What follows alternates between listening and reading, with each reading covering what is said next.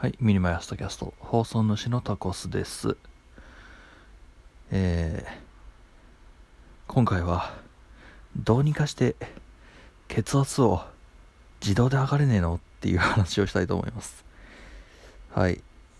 以前私、血圧計と体重計買ったよという話をしたと思うんですけれども、えー、測るのがすごくめんどくさいんですよ。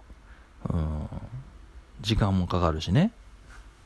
っていうのでですね、なんかこう自動で血圧を測れるようにならねえかなっていうところのご相談なんですけど、えー、まず、私の使ってるこの腕腕のタイプですね。はい。っていうのはですね、まあ、腕に私、はめて、で、5秒から、いや、もっとか、うん、まあざ、ざっくり30秒ぐらい、えー、拘束されるわけです。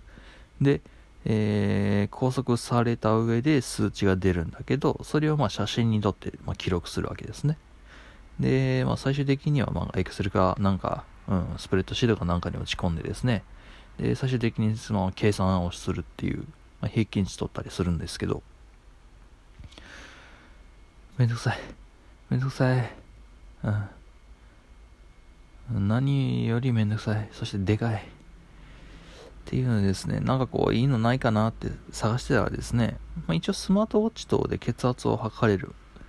えー、まあ、実際にはね、腕時計腕時計型の、えー、血圧測定器になるんですね。うん。血圧測定できる腕時計ではないんですよ。うん。っていうのがですね、えー、オムロンの方から出てまして、まあ、それは、ね、ちょっと高いんだな、2万円ぐらいするんですよ。僕が今使ってるその腕のタイプのね、スタンダードなやつって、まあ7000円ぐらいでして、うん、2万円かと。うん、ただまあ手首につけるだけで測ってくれる、血圧測ってくれるっていうのってまあ、確かにな手軽でいいななんて思ってます。で、これをちょちょちょいっていじっちゃったらね、多分まあオムロンですから、まあ多分何かしら、えー、ソフトウェア連携もあるでしょうと。いうのでですね、えー、ちょっと最近惹かれております。しかし、しかしですよ。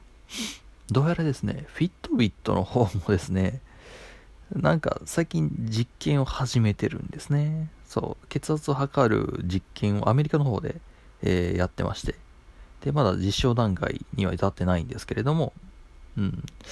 なんだろうな、こう、フィットビットセンスとフィットビットチャージ5に搭載されている、にしか搭載されてないセンサーがあるらしいんですね。うん。あの、マインドフルネスとかに使うような、あそういったものなんですけど、それがどうやら関係してるらしい。そこについてはちょっともう少し深く詳しくちょっとどっかしらで、えー、語りたいと思ってますけど、はい。で、しかも、まあ、Apple Watch もなんか血圧測れる測れないって言い始めたじゃないか。うん、腕時計型の血圧計。うん。